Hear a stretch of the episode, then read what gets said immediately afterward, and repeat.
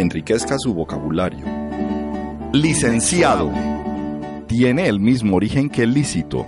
El latín licitus, permitido. Participio pasivo del verbo licere, ser lícito. O también estar en venta. De ahí el significado de licencia con el sentido de permiso y de licenciado como aquel que tiene un permiso otorgado por una universidad para ejercer una determinada actividad.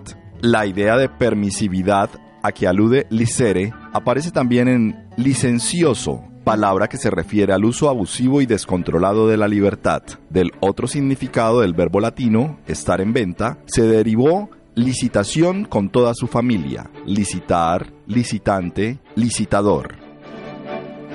Enriquezca su vocabulario. Una campaña de Estación V.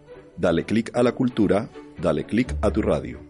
Estos textos han sido extraídos de los libros de Ricardo Soca, La fascinante historia de las palabras y Palabras fabulosas.